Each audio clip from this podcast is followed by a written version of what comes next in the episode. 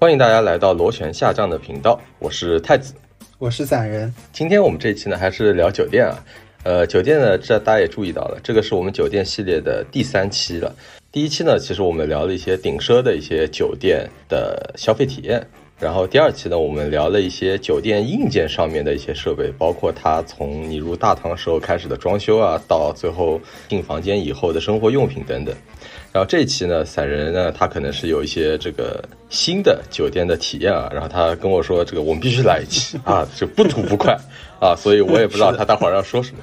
那在我们进入正题之前呢，我想稍微介绍一下我们这个系列啊。我们这个系列呢叫做“之前花不花”，顾名思义呢，其实就是讲说我们在进行消费，就是比如说你要买一样东西啊，或者说你进行某一项体验的时候呢，这个钱值不值得花啊？我们是讲这个消费体验和这个生活观察的。散人和我的分工呢，就是他是消费体验，然后然后是我观察他，我觉得基本上是这样一个分工啊。虽然我们两个人也没有细聊过具体的分工啊，但我自己感觉呢是这样的。然后我相信呢，就是很多的听众啊，第一次听到我们的肯定是关于头等舱或者商务舱的那一期啊，那一期呢是被小宇宙的编辑编辑精选了，然后推到首页上去了，所以说呢，呃，引来了一大波的差评。我只能说是这个差评如潮啊，下面大家骂的非常狠，啊，所以而且这个呢，散人呢其实是这个感受比我更深一点。我最多的差评呢是不断的去打断散人的发言，然后散人的差评呢，嗯，要不你自己说吧，你自己回应一下。我首先感谢小宇宙的编辑啊，把我们推到了这个首页上，然后第二呢，也感谢在下面这个呃积极回应的各位这个听众们。啊，我相信其实有很多听众不一定还会听得到我们这一期，但我其实非常感谢你们。呃，有两个原因，第一个原因呢是我确实在整个过程当中有说到一些不合适的一些词，啊，这个呢是情绪到了，我可能说了出来，我自己都忘记了，啊，所以在这一期之后，呃，我看到了这个差评如潮之后。我确实之后有非常认真的去准备我每一次的发言啊，这个太子应该会有体验到。以前我都是完全脱稿的，现在虽然做不到逐字稿，但是内容还是大致会写一写。然后第二呢，也非常感谢这个呃在下面评论的听众们啊，因为。呃，我在当中其实也看到过一些鼓励的这个文字，或者说是能理解我当时想表达是什么意思的这个文字。无论大家是这个好评还是差评，我呃每一条其实我都有非常认真的看，然后选择了一些可能我觉得比较呃重要或者核心的评论进行了回复。在此就是如果有给大家带来不舒服啊，那我有抱歉。呃，如果说有这个给大家带来快乐，那我也会继续努力延延续这个快乐的氛围。我觉得呢，其实小宇宙的编辑啊，他这个眼光还是非常毒辣的。其实我自己并不觉得那一期的节目我们做的特别的好啊，但是它很容易引起比较大的一个争议。然后呢，呃，我觉得。有有那么一点点吧，就是可能这个编辑觉得说，哎，大家来看这两个大傻逼，他们要这个啊开始炫富了啊，他们要说一些这个呃非常居高临下的话了，大家快来这个围观一下，这样看一下世界物种的多样性啊，就是可能有可能有一点点啊带有这种感受，然后给我们编辑精选了。其实我自己是这样觉得的，就是因为我们其实还有很多的系列嘛，就是除了这个这钱花不花这个系列，还有一些别的，比如说这个枫叶红不红是讲这个北。美生活和中国生活有哪些不一样的这个东西？然后我觉得跟观众的评论的互动是非常重要的。就是我收到有一个回复是特别冲击我，就是因为我在讲北美生活的时候，然后那个观众留了很多言嘛，然后我就跟他说说，呃，如果你有机会的话，你也许可以来这个北美某些城市，你稍微。长的居住一段时间，就不是旅游的那种，怎么两三天或者一周以内的，而是说长时间的居住，然后来更好的体会说，哎，北美生活究竟是怎样？因为我感觉到他好像对这边的生活好像是比较憧憬的啊，或者说他可能期望就说是去体验一下。他就回复我说，他说你的这些话在我这里直接的转换就是何不食肉糜。他说我是这个社会最底层的人。是海上钢琴师，然后能够听播客是跟你们平起平坐唯一的环境了，这个给我冲击非常大。所以说，我觉得其实评论的话也是，就是我们跟这个观众去交流的一个很好的一个途径。然后其实大家想骂就骂，对吧？就是呃有什么说的不对的地方啊，也让我们知道一下。我觉得也是非常有帮助的，我非常感谢啊！不管你是这个骂还是喜欢啊或者什么的，我觉得评论留言我都是非常喜欢的。好，我感感觉我们可以进入今天的正题了啊！散人，你究竟为为什么要这么着急的要 再录一期酒店？我以为上次已经把你的这个干货给掏空了啊！是这样的，就是首先这个吸取了这个 上一次公务舱的这个教训。我在此声明啊，这一期酒这一期当中的这个所有的酒店，呃，没有那个特别特别贵的，然后呃，告诉大家说要去这个住贵的酒店体验才会好的这些内容啊，完全啊，你你这个你这个已经不行了，你这个已经这个非常的居高临下了。到时候对，到时候你一报这个价钱，大家说啊，这还不是最贵的吗？这对我来说已经很贵了啊，对吧？然后你又又再见了。对吧？你这个道歉甚至不如李佳琦啊！我只能这样评价啊！你继续说吧，我觉得你还不要叠假了，不要叠假了，你直接来吧，不要叠假了啊！好，OK，因为这个上个月月底的时候呢，我和夫人一起去杭州去玩了一整周啊，就是我就在我们录完那个七夕要送什么礼物的那一期之后 啊，我们就这个星火征途的这个出发去了杭州。啊，因为我去杭州呢，其实有将近二十次的机会了，所以呢，我其实，在杭州住过非常非常多的酒店，嗯，然后我就算没有住过那些酒店，有一些我也看过测评，看过点评，然后，所以这一次去的时候呢，我其实有一些迷茫，我不知道我自己应该去住什么，啊，那我就想说，我要不去住住新的或者之前没有住过的酒店，然后很巧呢，我就在朋友圈里面看到了一个做设计的朋友，做是呃这个房屋设计的。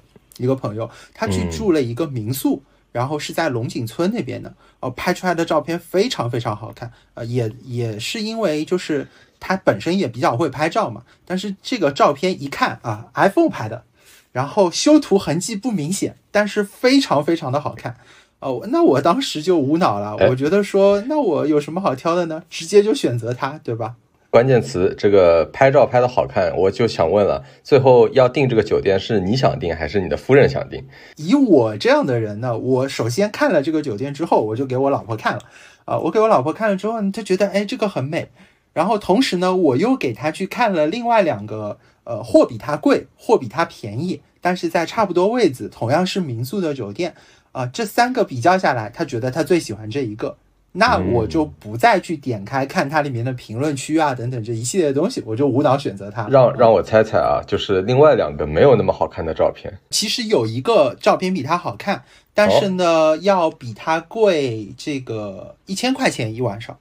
嗯，然后同时呢，它的这个酒店的风格跟这个不太一样，因为这个呢是在。山林当中的这种风格，能看到山，然后能看到一点点湖，这个感受还比较好。然后另外一个呢，它有一点这种就是民国时期的房子的感受，然后这个感受呢，就有一点像上海的嘉佩乐酒店，就是这种胡同的石库门的这种感觉。所以他就觉得说，在上海我也能住到这样的酒店，我为什么去杭州也要住一个这样的酒店呢？所以他就选择了这一个。然后另外一个呢，就是一个也比较火，然后离开我们比较喜欢吃的餐厅比较近的呃民宿，但是可能照片上就不如这个好看啊，他就选择了这一个。对，然后因为我们要去玩的这个日子嘛，有一整周嘛，我就想说，那我们一直住在同一个这个房型里面，我也觉得有点厌，因为这个酒店其实它是一个房型只有一间房。它是这样去组成的，那我就想说，那我就不如这个多住几个房型，而且它有一期、二期，我可以每一种房型都住一住，然后去加深我的这个体验感，对吧？它有榻榻米，然后有 loft，然后有这个大床房，然后有这个阳台的房间，有套房。我想说，我每一个房型都去住一住，这样各种体验的感受都有。啊，我就觉得这样可能，哎，也可以这个满足我这个酒店这个体验者的这样的感受啊。这个民宿的名字你觉得方便透露吗？那不方便，我们就稍微给一点，给一点点线索。如果方便透露的话呢，我们就放在 show notes 里面啊，这样子观众就可以这个自己去搜，然后看一下它的整体风格了。呃，可以啊，我觉得可以透露，因为除了我觉得我想说它不好的地方之外，它确实有非常多好的地方可以这个告诉大家。它叫密秋野。然后呢，我现在在看这个酒店的照片啊，我跟大家稍微的描述一下啊。首先呢，这个酒店它应该是建在山上的，因为我可以看得到它看出去的风景啊是有一定的高度的，并且呢，它应该是有一个比较风景优美的一个露台吧。它远处可以看到山，然后近处呢就是有一些绿绿化，有一些树。此外呢，它整个建筑风格呢，我感觉可以用新中式。差不多这种风格来形容，就是它是带有一些现代建筑的风格，因为它整体空间的布局我感觉还是蛮现代的。但是呢，它的外立面装饰啊什么的呢，是会用到一些，就是像散人说的这样的，就有一些民国的那种元素啊，就比如说一个竖向很长的那种那种那个像落地窗一样，但又不是落地窗的那种。然后呢，整体的颜色呢是偏一个暖色调的，是用这个橘黄，然后大。部分的墙呢是一种感觉米黄色吧，我可能可能可以这样形容啊，就是一些比较偏暖的颜色。然后从这个现在酒店的照片看上去呢，在秋天的时候啊，如果有一些这个落叶啊或者什么的拍照拍出来，然后配合夕阳的话，确实是非常的好看，给人一种很温暖、很舒适的一个感觉。我不知道我光看照片的这个感觉啊，跟你体验的是不是一样？我觉得啊，首先就是我不得不说，这个民宿确实非常的美，非常非常的美。而且呢，我在入住期间的时候，我其实有听过这个民宿的故事。啊，它应该是两个来自于上海的这个女生，然后他们的一个创业的项目，然后他们的这个民宿刚装修完，其实就开始了疫情，但是他们整个民宿都是自己去选的品，然后自己去做的设计啊等等，所以整个民宿的品质，呃，在民宿界来说，我觉得还是比较高的。呃，同时它因为比较成功，所以在一期改造了他们原来的那个楼之后，他们又做了一个二期啊。二期的风格可能跟一期略有不同，但是整体上来说也保持着这种呃感受，而且呢，它有一点点日式，有一点点新中式啊，而且园林里面也布置的非常好看啊。所以整体上来说，我觉得它是一个在民宿或者说在我住过的民宿里面，我觉得还是非常不错的一个民宿。嗯。你其实这种故事啊，我觉得我好像从一四年开始啊，就听到无数次了。就是这个一个一一个建筑师啊，然后他决定什么呃抛下一些东西啊，自己去创业或者自己想去盖一个啊自住的屋子，最后盖着盖着呢变成了个民宿，然后呢以及开发完一个一期的精品的一个可能民宿，可能一个酒店，当然它它里面可能。可以住的这个人数非常的少嘛，他一定要先打到一个精品的，然后把这个名气打出去，然后呢开始大规模招商，然后继续进行第二期的开发，然后第二期呢就是主打一个赚钱了啊。当然我不确定啊能不能跟你这个说的这个完全合得上，但是这个故事呢我听过非常多遍啊，在不同的人上，可有时候是一个女生，有时候是一个男生，有时候是几个人啊，反正都是差不多的故事，然后建筑师出身啊这样去做。啊，稍微打断一下，我又打断了啊，我又犯我的错误了啊，这个 没有没有没有，我之所以要说这个故事，其实跟呃后面的一些事情其实有一定的关系，因为刚刚其实说到了这个民宿的很多好的地方嘛，啊，然后但是呢，我就不得不说，呃，我觉得这个民宿很好，而且我之前也住过很多的民宿，但是我觉得民宿这个东西可能确实不那么适合我。包括这一间民宿，它可能已经在民宿界里面算非常顶级，因为它其实拿过很多奖啊。但是我还是觉得它不那么适合我。然后我不知道太子有没有住过民宿，或者有住过 Airbnb 吗？其实是这样，就是因为你一说民宿呢，我其实第一个想到的就是 Airbnb。但是呢，就是 Airbnb 这个模式啊，它在中国已经是结束业务了。就是你现在在 Airbnb 上是搜不到。中国大陆的任何的 Airbnb 房源的，它已经退出了。嗯，其实我觉得从一开始的概念上来讲啊，民宿和 Airbnb 其实是非常相似的一个概念，但是他们也有不同啊，他们也有不同。我先说一下 Airbnb 这个事情吧，就是它本身就是指 Airbed and breakfast，就是有有你有个床，然后你有个早饭吃。然后呢，我之前在 Airbnb 一开始的时候，然后我在国外其实也住过非常多的 Airbnb。那它给我的感觉呢，就是跟单纯的酒店住宿还是有一些区别的。它只是提供给你一个落脚的地方，就可能只是一个房间啊，或者说甚至客厅的一张沙发都是有可能的。因为国外其实有非常多的家庭，它的可能一个 house 嘛，一个房子非常的大，然后呢，他经常有可能两到三间房子是空出来的。然后呢，这些房子呢，他觉得就是长如果长租给别人的，好像也不是那么的合适，他会影响自己的起居嘛。但是他偶尔有时候他说，哎，我我我可以租给某一个人，他只是过来落脚一个晚上啊。那这个时间点呢，就可能是下午到晚上睡觉的这个时间段。然后第二天早上呢，反正自己也要吃饭的嘛，那么顺带给他提供一顿早餐，并且呢，在整个过程当中呢，你跟这个 host 就是你跟这个主人。它的交互可能是非常多的。当时我好像我忘了具体是去哪一个城市，可能是 Pittsburgh 吧。然后呢，就是跟一些小伙伴，然后住到一个主人家里，真的只是睡个觉，只是一个房间。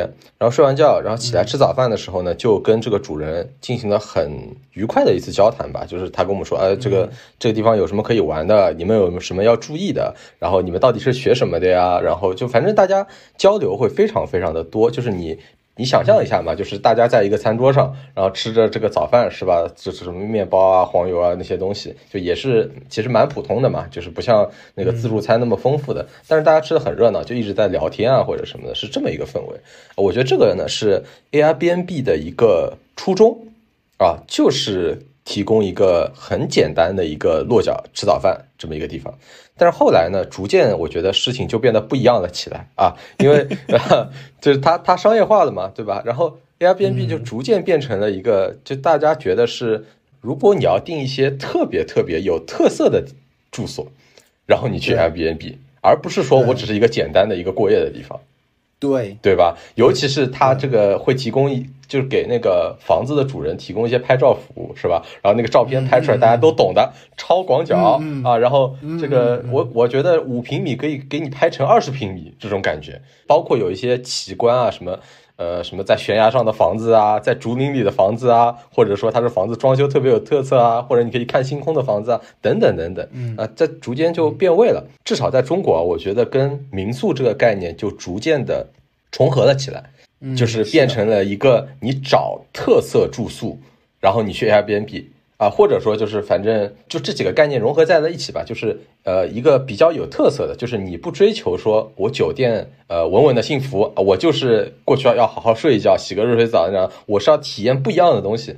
啊，虽然它也可能有好有坏，但是我要体验不一样的东西，那我就去订民宿。当然，我有可能去订 Airbnb。那至于 Airbnb 怎么退出的，那我就呃这个不说了。它可能是这个在这里的运营也也不太也不太好，或者说它受到一些阻碍或者什么的。但是总体来说的话，我觉得民宿给我的感觉啊，就是这样的一个感受，就是你要住特色的，然后你就去。那么我猜啊，你是不是这次住宿呢？其实本来你也期待一些。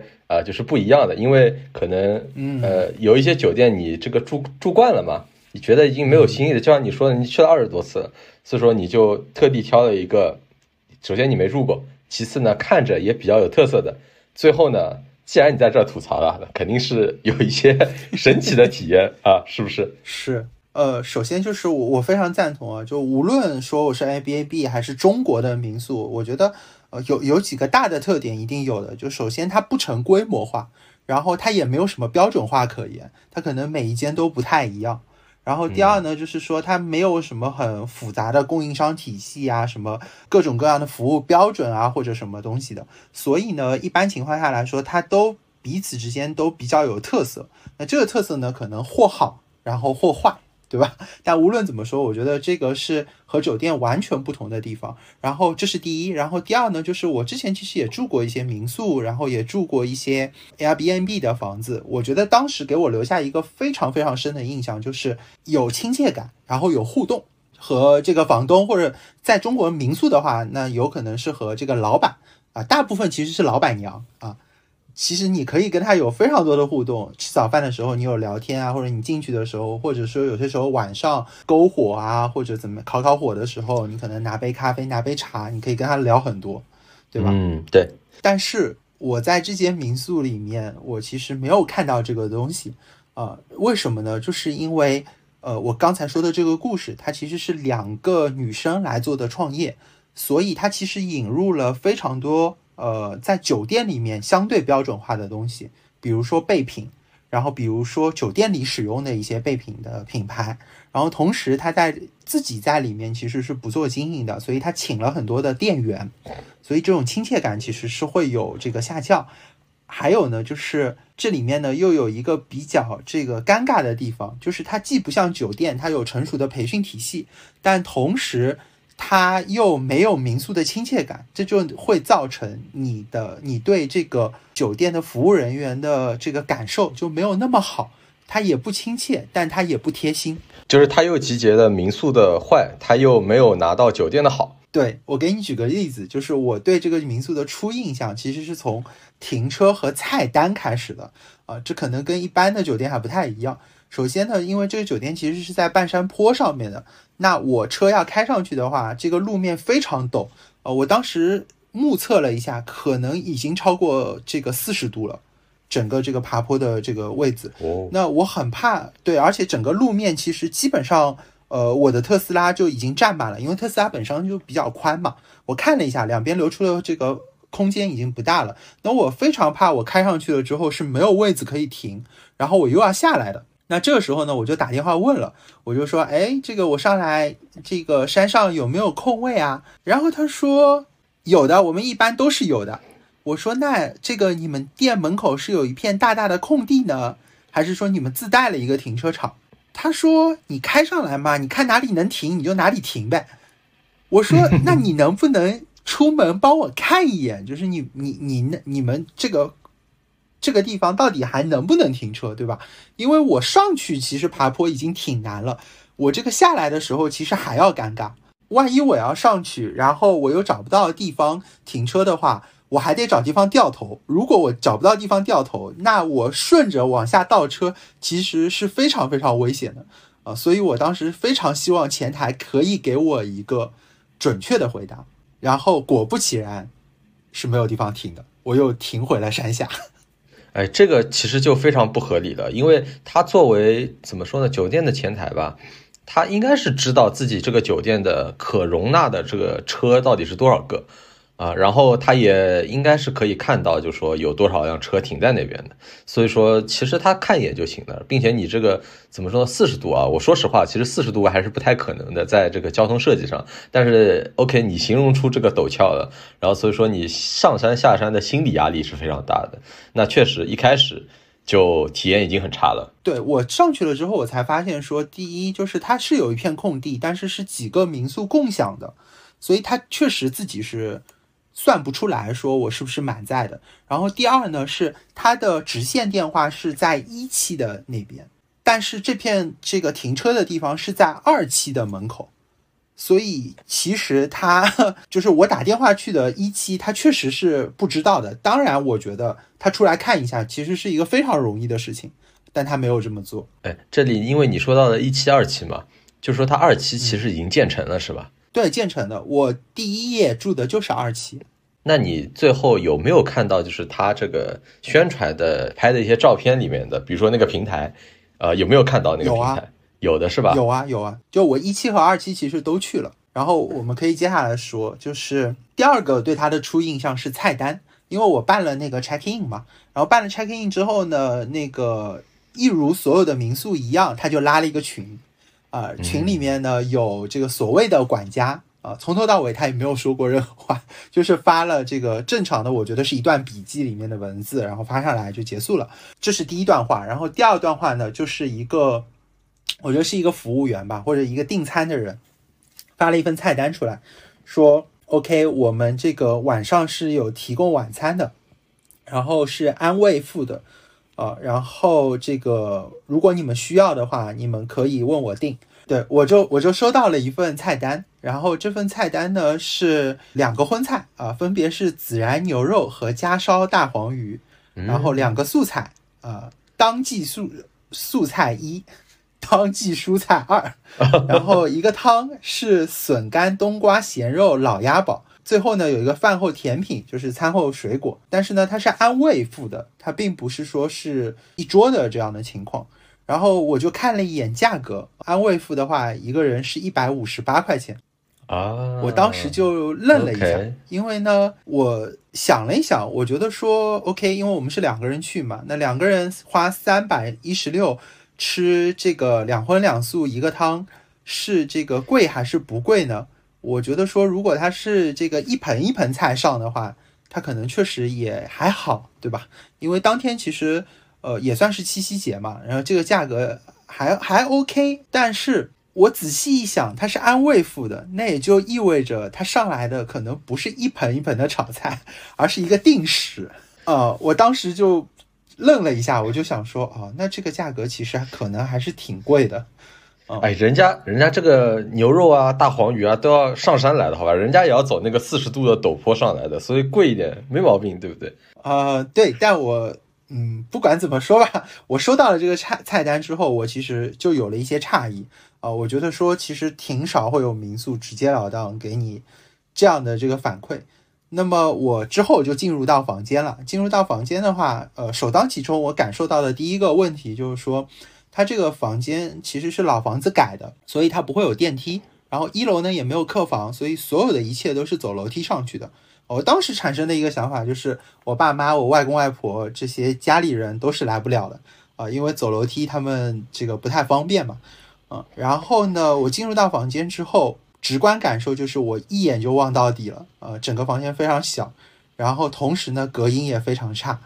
呃，我能够感受得到，就是这个房间其实已经扩建了，或者不应该说是扩建，就是说它是合并过的。它可能是原来两间小间，它打通了变成一间大间。嗯，但是整个房间的面积其实也不到这个三十平米，可能只有二十五平左右。但是它的价格其实，呃，已经有一千五百家了，而且这一千五百家还是我订的这几页当中最便宜的一晚上，要一千五，其实还是挺贵的，而且这一千五还不包那个幺六八的一个套餐晚饭是吧？但是包早饭的是吧？对，包早饭，呃，晚饭是幺五八一个人嘛，他不包，但是包早饭，两位的早饭他包在里面了。那这个价格还是蛮贵的。对，面对的其实就是一个二十五平左右的这样的一个房型来说，我觉得一千五百加的这个价格其实还比较贵，而且因为它这个房型其实是老房子改的嘛，所以得房率其实不是那么高啊。你在里面是完全能感觉到空间比较小的。那么我觉得空间小，但是有美景嘛，我觉得 OK，这也也算是一个特点。那我就这个住进去了，住进去的那一刻，我就觉得啊。这个隔音啊，是真的差，啊，它差到什么程度呢？我可以给你形容一下，就是呃，有人在走廊里面说话，我觉得已经，嗯，我能忍了，啊，但是我能够在躺在床上的时候，清楚的听到隔壁的隔壁的厕所在冲水，或者说在洗澡的声音。我觉得这个点我就有点懵逼了，就我躺着挺好的，突然听到这个这个坐便器冲水的声音，然后我跟我我我就突然之间愣了一下，我想说，嗯，我老婆在我边上，是谁冲了这个坐便器？后来一听，哦，我听到那边又紧接着开始洗澡了，我知道啊，那是隔壁的隔壁，不是隔壁。然后呢，这个酒店当然非常贴心啦，他就送了耳塞。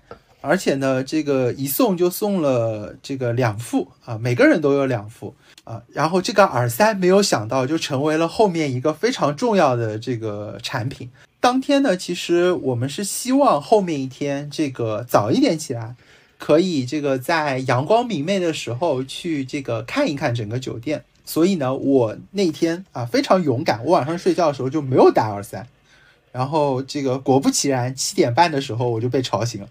然后吵醒了之后嘛，那这个毋庸置疑，我们就起床。起床了之后就去拍照了。然后我也用我这个新的相机拍了一大堆的照片。然后我的夫人也非常喜欢啊，我就不得不说，这个这个地方可太适合拍照。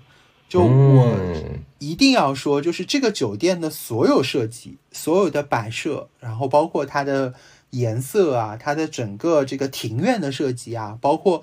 呃，你可能看到的那个平台的这一切的设计，我觉得都是为了拍照设计的。它的这个呃住宿，然后包括坐在那边的感受，其实没有那么好。但是对于拍照来说，一百分。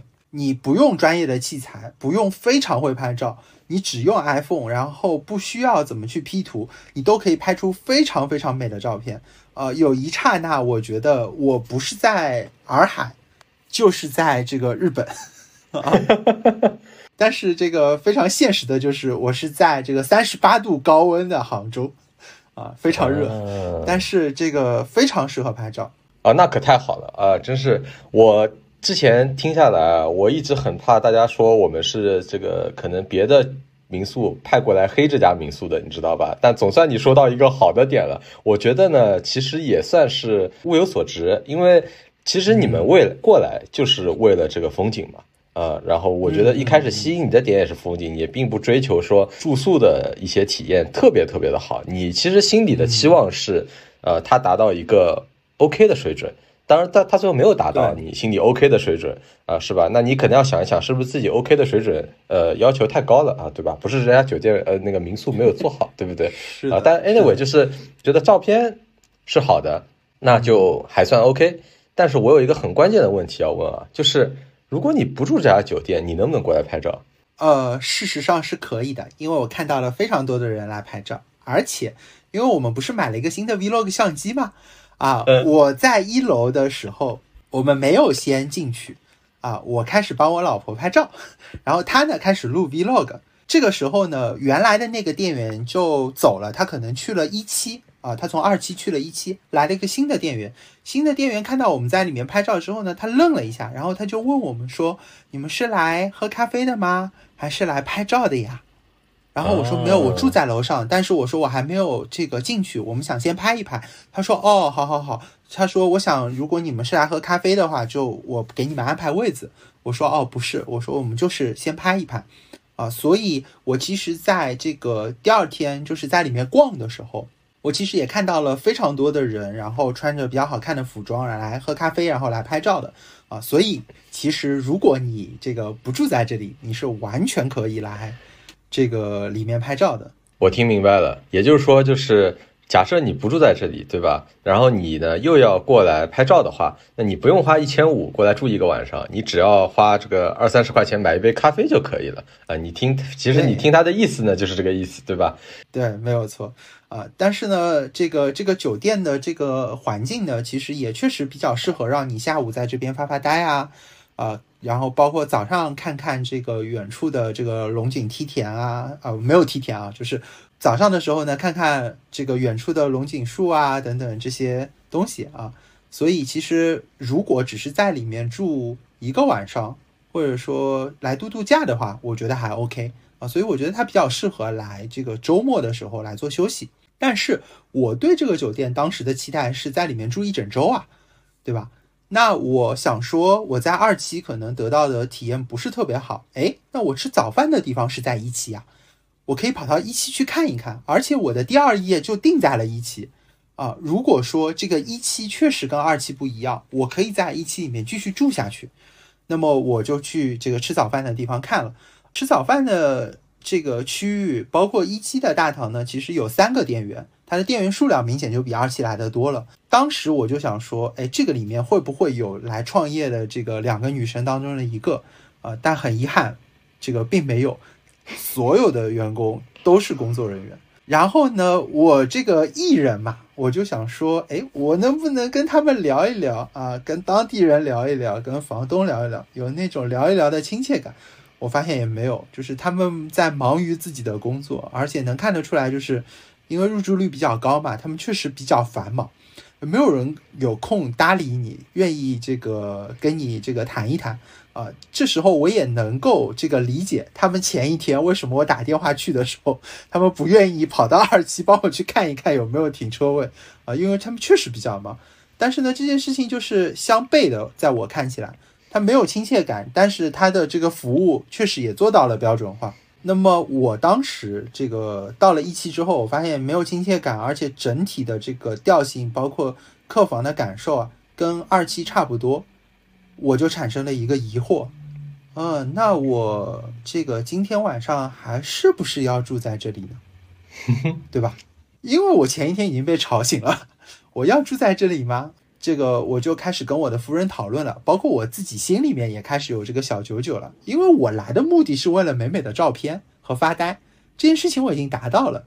Day two，我不会再做这件事情了，啊，我是不是还有必要继续住在这里？那么经过这个一系列的纠结之后，我觉得说，嗯，我可以打开携程看一看。然后这个时候呢，我就开始运用我之前的这个给大家分析过、分享过的我选择酒店的这套方法论，对吧？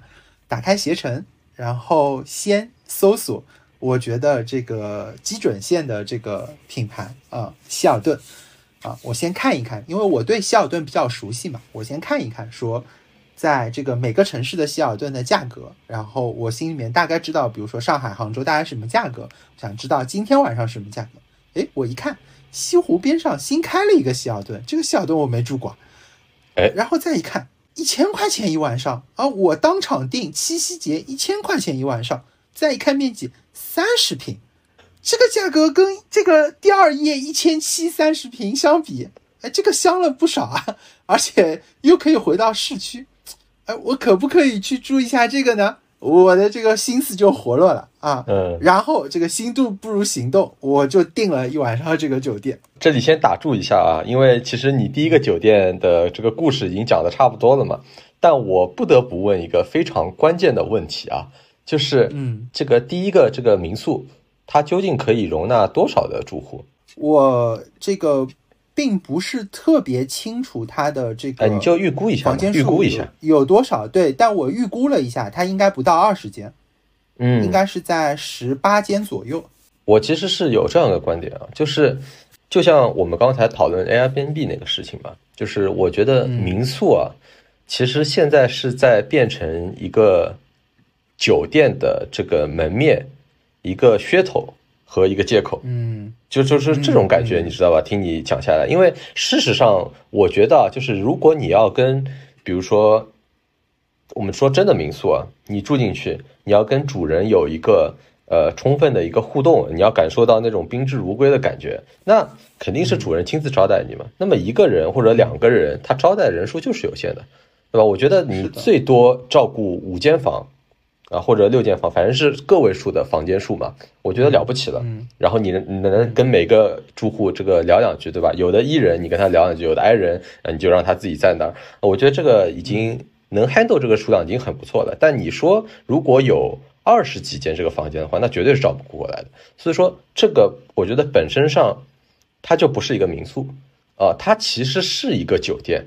然后，并且他，你像就像你说的嘛，他已经商业化运营了嘛，就是其实里面所有的人员他都是呃拿这个薪水做事的，他不是说自己自有的一个呃产权，然后在这儿这个做这个事情的。所以说，它实际上民宿呢，只是对外打出这个招牌的一个名字，除此以外就没有任何的意义了。它跟民宿其实已经不是一样东西了啊，并且呢，它的定位我觉得也非常的清晰。我觉得他做做这些，我觉得非常好。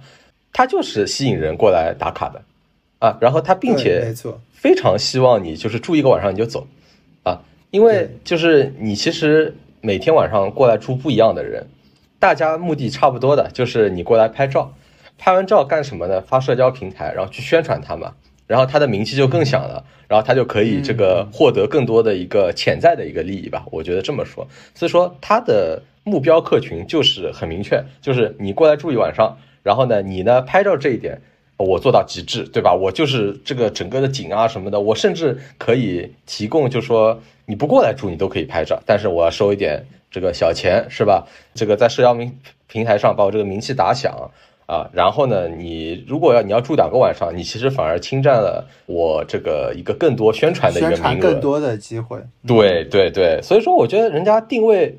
很明确啊，很明确。但是这个我不得不说啊，是现在一个我觉得一个大的趋势吧，就是很多打着民宿招牌的，实际上它是一个酒店，只不过就是因为它的服务水准肯定是达不到，比如说你说的希尔顿啊那种水准的一个标准化。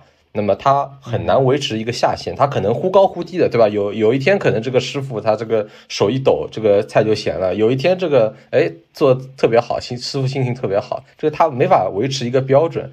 然后所以说呢，民宿呢反而是变成了一个借口，就说哎民宿嘛，因为民宿大家天然的心里就会觉得说，哎，可以接受，我又不是住酒店，对吧？我能忍，哎，他会有这种感觉。对他把他核心体验抓好，就是拍照，回头你这个朋友圈一发，收到了你有史以来最多的点赞啊，然后你这个民宿你就给他一个五星好评了。我觉得很多时候这种事情是会发生的啊。是，所以我其实呃，就像我们之前聊的一样，说要不要把这个名字露出？我觉得这个酒店从这个点上来说，它是非常满分的啊，它是非常好的。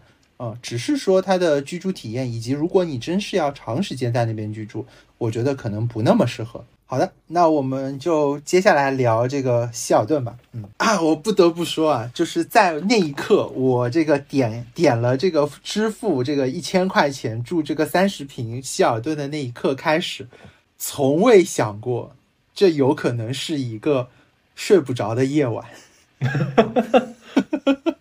啊，我从来没有想过。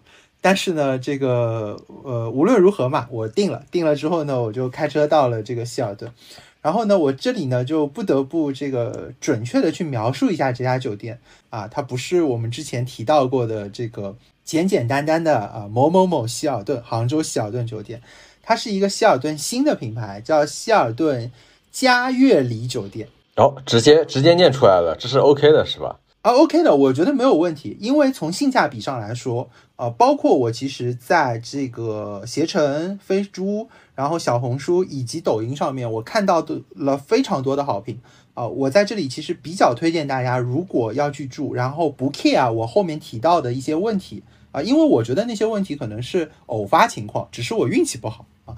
如果不 care 这些问题的话，我觉得这家酒店的整体性价比其实是比较高的。那么。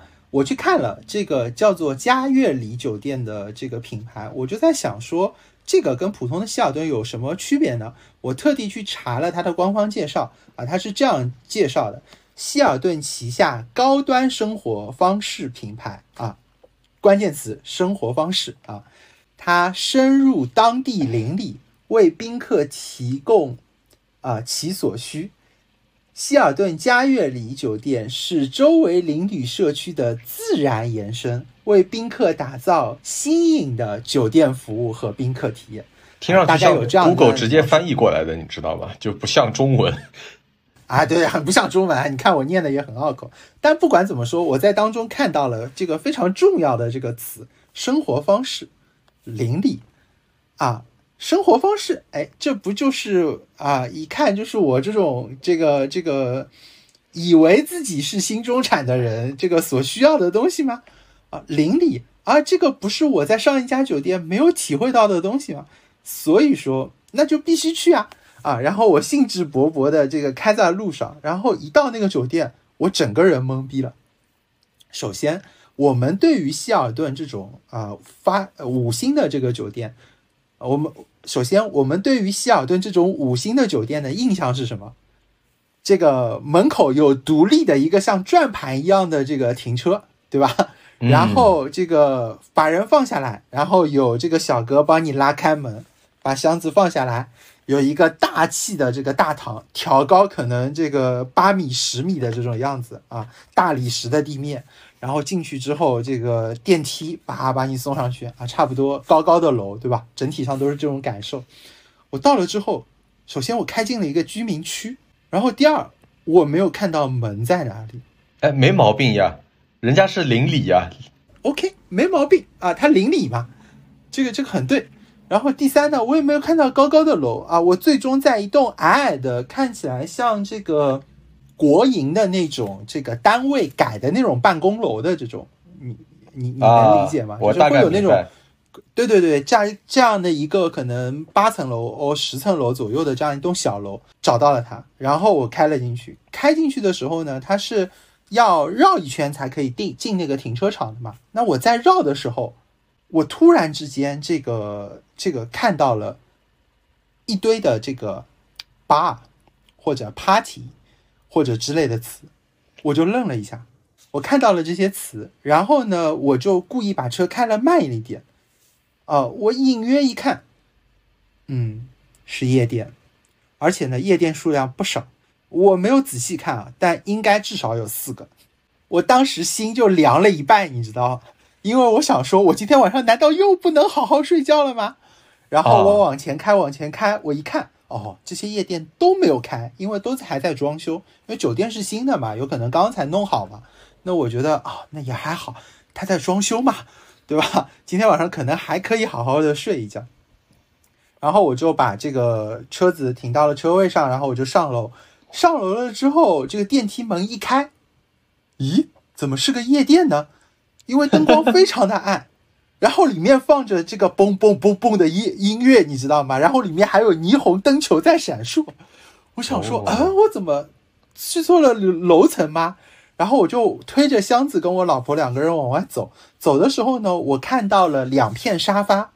啊，这个沙发首先我形容一下，它没有扶手，它是非常大的这种这个四人座左右的沙发，同时呢它是漆皮的，另外它是橘黄色的，啊，OK，，这个这个是关键词，橘黄色啊啊那一刹那呢，我仔细去看了一下坐在沙发上的人，因为我我我当时在质疑自己嘛，我是不是进到了一个夜店？但是当我看到说沙发上坐着。呃，有一些这个年纪可能在四五十岁，然后有一些可能年纪在三四十岁的人的时候，我又觉得说可能不一定是夜店吧，因为四五十岁的人去夜店的这个概率不那么高啊，所以我确定这可能应该不是夜店啊。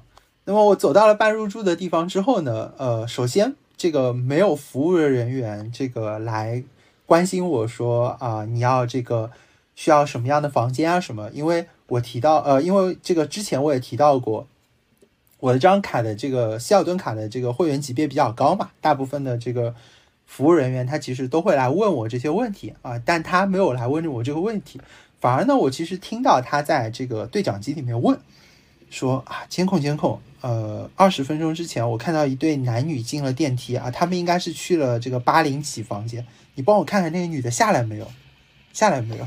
然后一边在帮我办入住，说啊，王先生，你这个来身份证扫一下脸，然后说，哎，下来了没有？下来了没有？差不多是这样的场景啊。然后呢，就开始笑。我当时就很疑惑，这这是一个什么样的操作呢？这个这个酒店橘黄色啊，对吧？啊，我当时想到的是，这难道是橘子水晶吗？啊，我就知道。但是，对，但是呢，我又。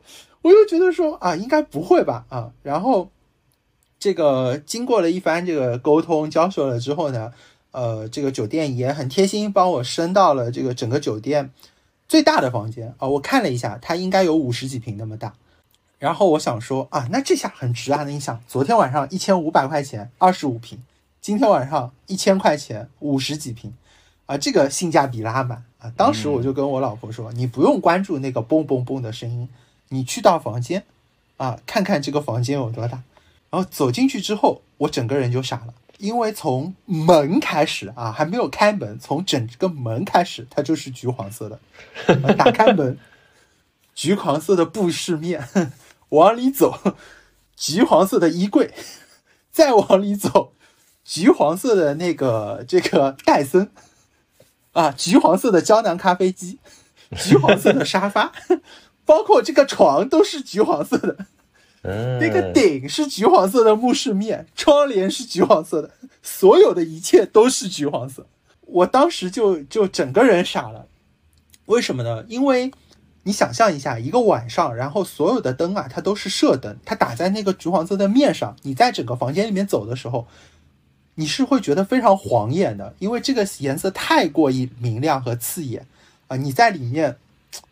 这个随时随地你都觉得非常的晃眼，啊，然后呢，我就去查了，说这酒店为什么要设计成这个橘黄色啊？我在这个小红书上面搜到第一条这个宣传语就是爱马仕酒店啊，哎，我想啊，我想说想说啊，OK，这是一个非常好的宣传点吧？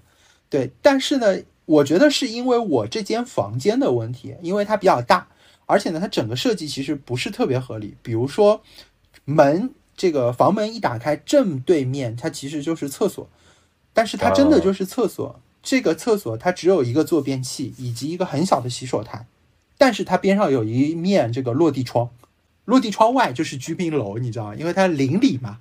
哦，OK，OK，这个感受啊，非常的奇特，你知道吗？啊，然后呢，这个这个厕所的这个门走出来之后呢，它有一个衣柜门啊，我用力的开了一开，发现打不开，啊，才发现它是一个假衣柜门。当我在往里面走到衣柜的那个区域的时候，我发现，哎，这个衣柜又没有门。但是呢，我去看了，就是其他的房型，它可能没有这么妖孽吧，算是啊。然后这个衣柜的正对面呢，它就是淋浴间和洗手台。然后在浴缸的边上，它又是一面大大的落地窗，边上就是居民楼。对，然后呢，这个就是床嘛。然后床的对面呢，它是半个沙发。啊，它真的只有半个，就是一个人的这个位子，你感觉就是一个双人沙发切了一半，因为它只有一边有扶手，一边就没有扶手，然后有这个书桌，然后有落地的电视，但是每一个东西它都是橘黄色的，那就造成了说我在里面非常的晃眼，你知道，我躺在床上，我左看看橘黄色的一片，我右看看橘黄色的一片，啊，我就不得不这个赞赏一下，这个跟民宿啊形成鲜明的对比。它的这个供应商真的非常优秀，对吧？他真的能找到那么多橘黄色的东西，我觉得很牛逼。而且，就是你别说这个胶囊咖啡机是橘黄色的，它连胶囊都是橘黄色的。啊，用心了，伞也是橘黄色，用心了，真的用心了。雨伞也是橘黄色的，而且的，而且是酒店里的帽子，它都是橘黄色的。啊，戴在头上，我特地戴在手上，让我老婆拍了张照片。它就像这个旅行团的小黄帽一样，所有的一切，对，招包括这个员工的 T 恤啊，这个员工的背心，所有的一切都是橘黄色。然后呢，我们这个进去了之后，发现这个橘黄色的一片嘛，就很晃眼，也不是特别想在房间里待啊。那我们就出去 City Walk 了。呃，这个酒店呢，它确实非常好，因为它走到西湖差不多十五分钟的步行距离。然后包括走到银泰啊什么的，其实只有十分钟都不到啊，所以在位子上面来说非常卓越。我们去 City Walk 了一圈，回来又有点饿，吃了小龙虾，然后又开始睡不着，到这个四点钟左右我才睡着的。对，这不能怪酒店嘛，也是因为我们这个不良的这个生活作风嘛。哎，对呀，对对对，四点钟左右我开始睡了，我刚刚睡了大概一个半小时左右，就是刚刚进入深度睡眠的时候。我突然之间听到一声巨响，痛的一声。我当时第一反应，床塌了。我整个人这个惊醒，然后就听到开始听到那种那种像玻璃瓶打碎的声音，你知道吗？就是哐当哐当哐当哐当哐当哐当哐当的声音。我这个这个很难受，我就开始打电话到前台，我说怎么了？是酒店在装修吗？难道？还是说是酒店发生什么意外了啊？我当时想的第一个想法就是，因为它有很多落地窗嘛，落地窗整个摔下去了，你知道 啊，了解。对。然后他说不是的，不是的，他说我们已经在处理了。然后呢，我能听得出来，就是这个酒店的前台已经接到了非常多的投诉电话。啊，他说他去处理了。然后再过了半小时不到的声音时候呢，我就能听到警车呜啊呜啊呜啊呜啊来。然后就能听到楼下这个非常吵闹的这个吵架声。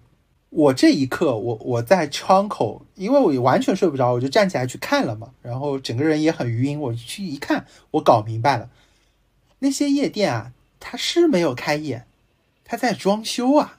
啊，没毛病啊，没毛病啊，没毛病。但是装修呢，这个国家有法律嘛，这装修它要早上这个八点还不知道九点之后才能开始嘛，它确实不能装。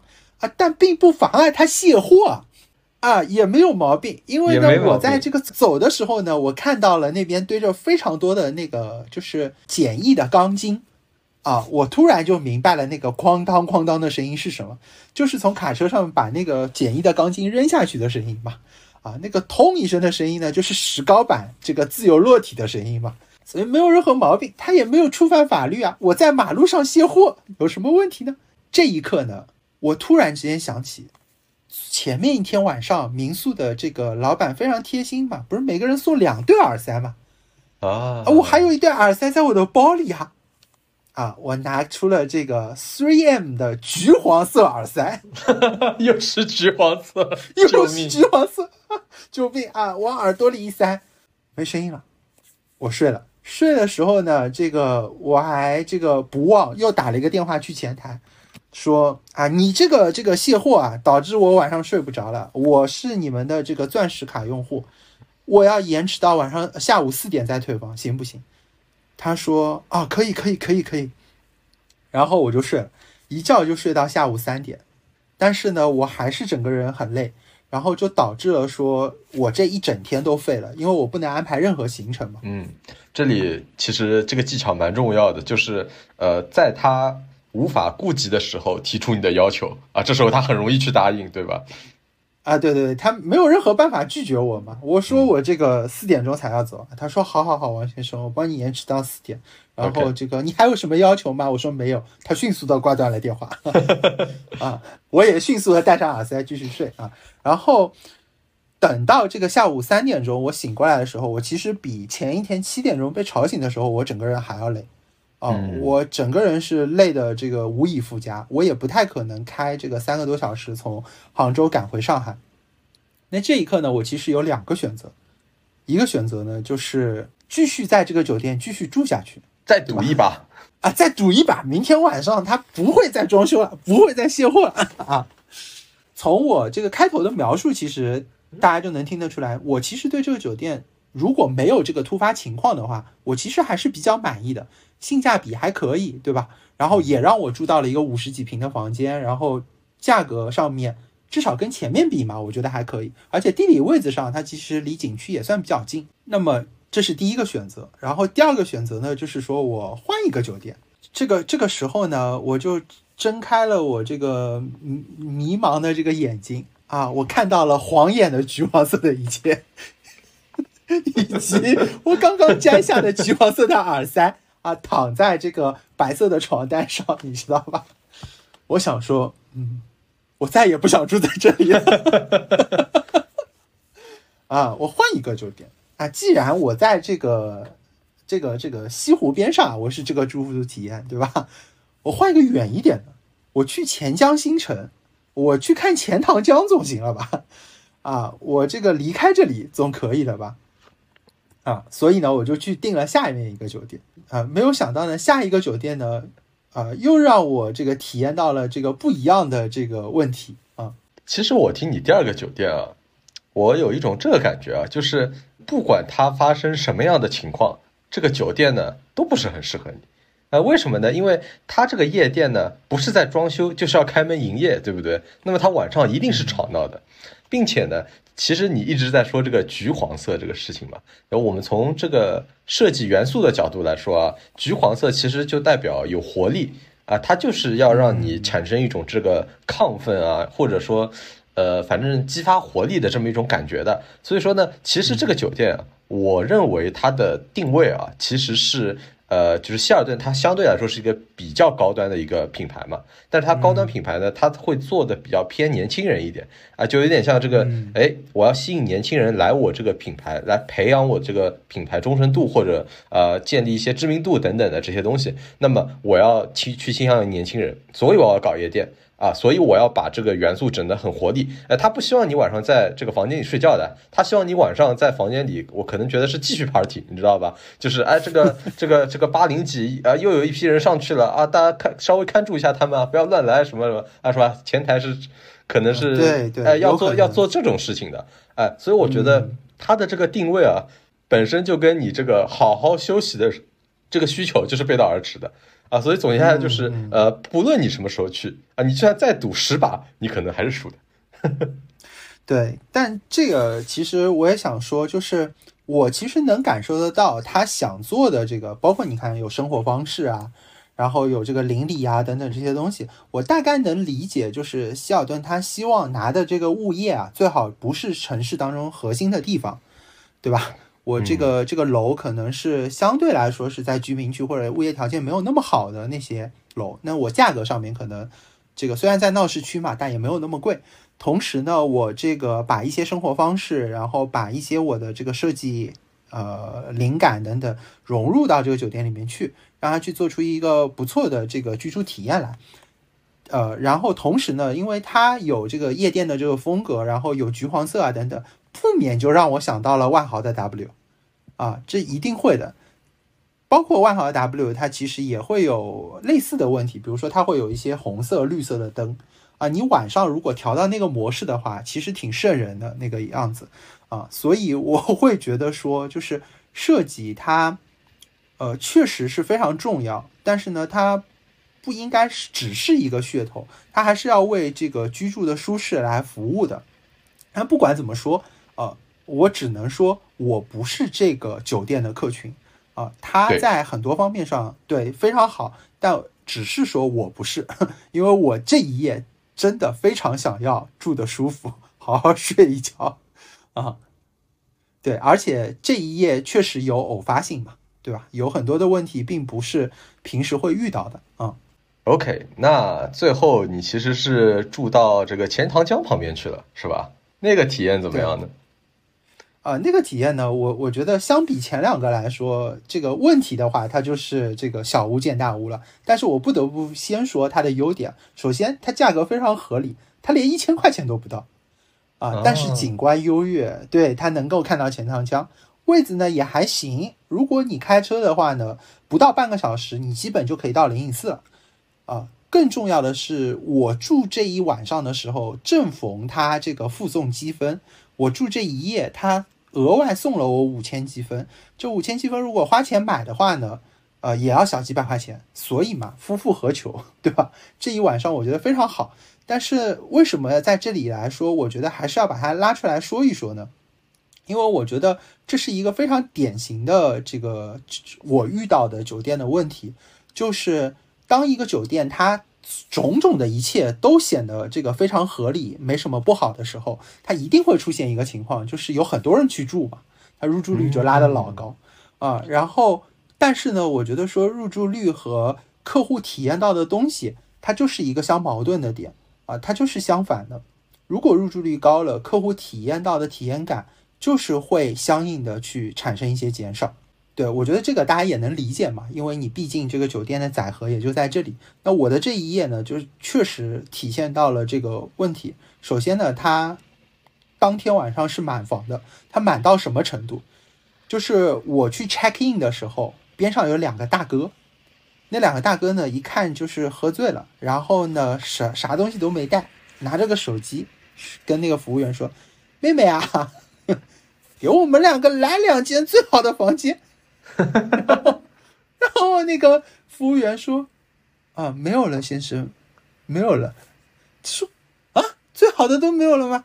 没有了，没有了。”然后他说：“那我们两个要一间双床房总有吧？”没有了，先生，没有了。然后指指我说：“那个先生刚刚入住的，那就是我们酒店最后一间房间。” 然后那两个大哥说：“啊。”你能不能跟他商量一下，让给我？然后因为喝多了嘛，其实就很正常，就走不动了。其实他们刚刚从刚才的那个西湖边上的酒店夜店过来的。啊，这个这个有可能，有可能啊。然后呢，就我们入住了之后呢，他就我觉得就是所有入住率很高的酒店都可能遇到这几个问题啊，比如说服务人员很少啊，你这能理解吗？就是他也没有想过酒店有那么多人。啊，你要让他送个外卖那是不可能的。比如说，现在即便有机器人，你让他送个外卖，他都要二十几分钟。我遇到过一次，啊，但是那一天我就是想多要一个枕头，我也等了二十分钟。啊，就是意意味着就是前面确实有那么多的需求，他根本就来不及去服务。嗯，然后第二个我遇到的问题呢是热，真的非常的热，啊。就是我不知道是因为入住率太高的原因，还是因为它就是玻璃窗，呃，这个这个原因，包括空调可能的原因，导致它空调不是很给力。然后这个时候呢，我就打电话去前台，我就问他嘛，然后他说，可能因为客人太多了，然后你在楼层可能比较高，所以呢，这个空调冷风就没有那么给力。哎，我这个时候啊，就非常想念那个之前提到。台州希尔顿的那个冷风机啊，就说我空调不开了，印象深刻。你热的话，我给你冷风机；你冷的话，我就给你这个取暖器，对吧？然后我也想到了之前华尔道夫给我装了八个加湿器，对吧？印象也很深刻啊。我这时候就非常想念他们啊，希望你别说这个，你给我个电风扇也好啊，我真的太热了啊。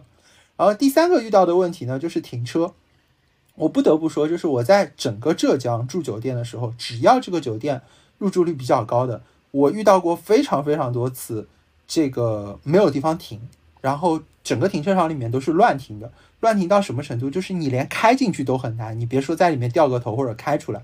然后，而且呢，它有一个特点，就就是这些酒店一般都是有写字楼，然后包括下面会有商场嘛，它顶整个区这个呃区域停车场的这个区域，它整个停车场的区域其实有两到三层楼那么多，但是它只有一层楼是留给酒店去免停的，然后所有的车都会挤在那个里面，而且你说来住酒店的，其实有很多都是开车来的，啊，就造成了说没有地方去。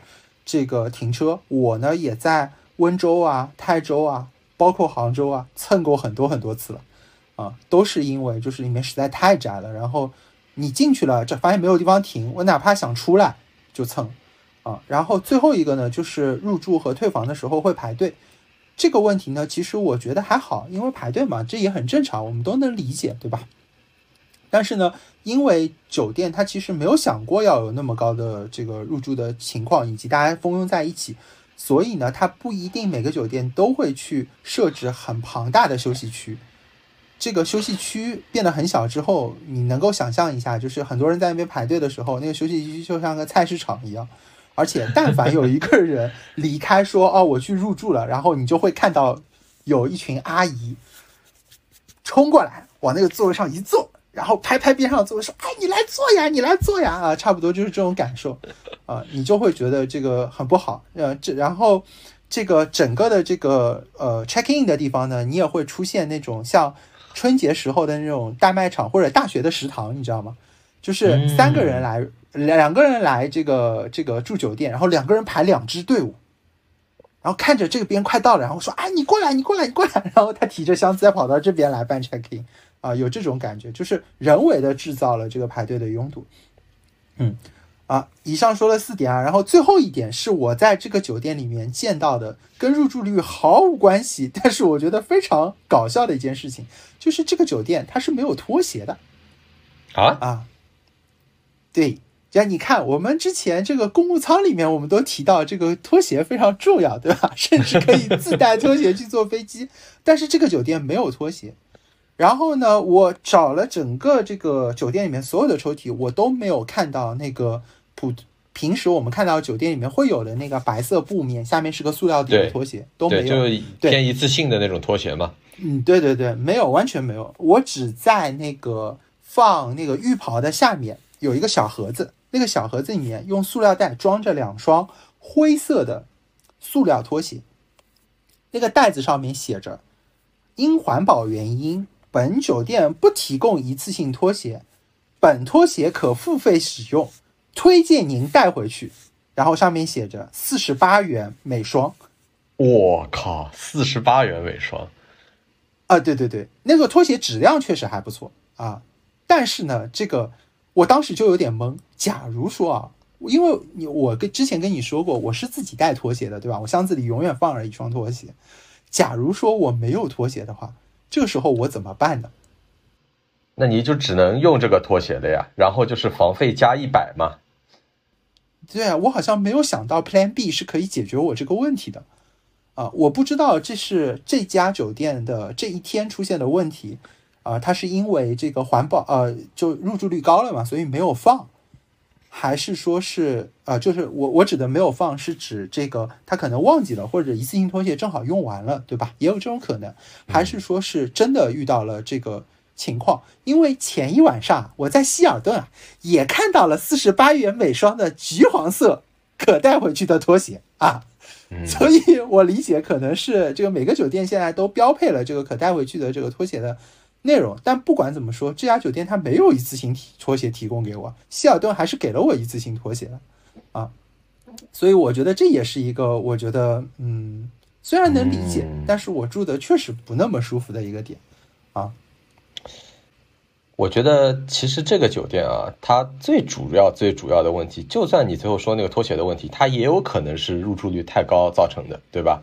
没错。啊，所以其实入入住率高呢，就是说明什么呢？它是一个性价比之选，因为实际上你就算不管你是去吃饭啊，还是住酒店，还是做任何消费。然后你会发现，永远发现这个排队人最多的就是那个性价比之选。大家呢也不是说特别喜欢就最便宜的那种东西，那最贵的呢可能呃消费能力也有限，那么你就会选这个适中的，对吧？性价比最高的那一家去，那这家性价比就可能比较高，然后大家都会去选这个。然后另外一点呢，就是说这个这个只要你是做一定的这个服务业啊，你肯定是不可能安排这个。最满的百分之一百或者一百二的服务能力在那边的，你肯定是平时啊，你可能就只有百分之五十的呃服务能力或者百分之六十的服务能力放在那边的，不然就太浪费了，对吧？因为你一般来说，对吧？这个酒店也不可能住满啊，你呃或者说你这个酒店在设计的时候吧，设计之初你设计这个停车场，那你肯定也是想说，可能哎我每个房间就一辆车，我这么来设计。但是当这个停车场停到百分之九十的时候，或者百分之八十的时候，其实你往里面停，你就已经很难受了。你的体验不是说，呃，这个百分之八十的体验，你的体验是直线往下降的啊。那从服务人员上面来说，其实也是这个样子。所以说，这个怎么说呢？就是，呃，没有特别好的办法，就只能说就是理解吧。就是你你你你去这个酒店的话呢，就只能说我们。比如说避开这个 check in 的高峰是吧？或者你到的早一点，对吧？这个正好，比如说早上人家这个要离开的时候，你去停停车，可能车还稍微空一点，那就只能这样子了。呃，相对来说是一个比较没有办法的点。哎，我其实特别关心你啊，就是呃，你这一晚到底有没有睡好啊？是不是因为太热，所以说也没有睡好？啊，那必然是因为太热也没有睡好啊，并且呢，就是。这一晚上呢，因为它入住率其实已经比较高了嘛，然后我当时呢存着一个侥幸的心理，因为我在这个酒店的品牌的这个呃会员等级呢也比较高啊，我当时一看呢，它这个酒店除了套房以外，就只剩双床房了，我呢就无脑订了双床房，我想说，那我到了之后，他怎么样也要给我升级嘛，有可能就升到套房去了啊，但是呢。这个我刚才也说了嘛，这个大哥都没有订到套房，那我肯定是订不到的啊！我到了之后就确实是也是个双床房，所以那一晚上也确实没有怎么睡好啊！哇，对，太惨了，太惨了！我我，你说，这是我这么多次去杭州这个整体体验最差的一次，因为我非常喜欢这个地方嘛，所以我其实住过非常非常多的酒店，然后呢，我只能说我这一次运气不好，因为。呃，在希尔顿的时候遇到了装修，然后在这边呢又遇到了入住率非常高。因为最后这家酒店我其实，在入住率没有那么高的时候我是去住过的，整体体验感受还可以啊，所以我才会在最后一这个这个之前这个心灰意冷的时候，我想说，OK，我去好好睡一晚上嘛，对吧？但没有想到还是失败了啊。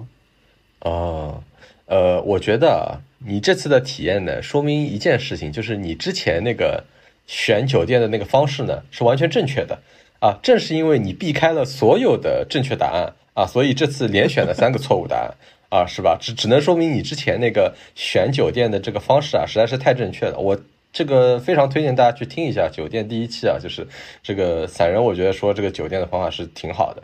OK。呃，那其实我们这一期呢也差不多了。其实今天是散人讲了三个，他我觉得居住体验不是这么愉快的一个酒店吧，我就我是这么理解的啊。然后，并且我们也聊一些别的东西，比如说这个民宿啊、Airbnb 啊，或者说这个这个酒店它的一个设计风格，它所针对的客户群跟你是不是匹配，其实我觉得也是非常重要的。对，并且啊，小人，我发现一件事情啊，就是其实啊，听你吐槽。酒店的一些点，比你讲这个酒店一些好的点，我觉得更有趣啊！至少我自己听下来是这种感觉，你知道吗？我们以后能不能好的，就是多开一期啊？就是说专门来吐槽一些，比如说这种顶奢酒店，或者比较呃大家都觉得体验会非常好的酒店，它有什么不好的地方啊？我觉得会非常的有趣啊！啊，OK，这个没有问题，就是因为我这个。居住的这个这个战线还比较长，所以呢，我几乎这个每一个酒店，我自己啊都会去列一个小的这个表，然后就说这个酒店住的时候是什么样子，怎么怎么样。然后呢，相应的我自己也会去配一些图，这是我我留给自己的记录啊。所以我们以后其实可以，呃，这个在不同的城市，然后包括呃我每一次不同的旅行当中去挑一些啊，无论是它贵。还是便宜的地方，然后来聊一聊，说这个地方有一些什么样的奇遇，又或者说是我觉得吐槽的点，因为我真的啊，即便之前说过那么多 那么贵的酒店啊，但是在那些里面我也遇到过非常多要吐槽的地方。嗯，好的好的，好，期待你的下一期酒店的一个评测。好，那我们今天就先到这里，欢迎大家分享、点赞、转发。好，再见，再见。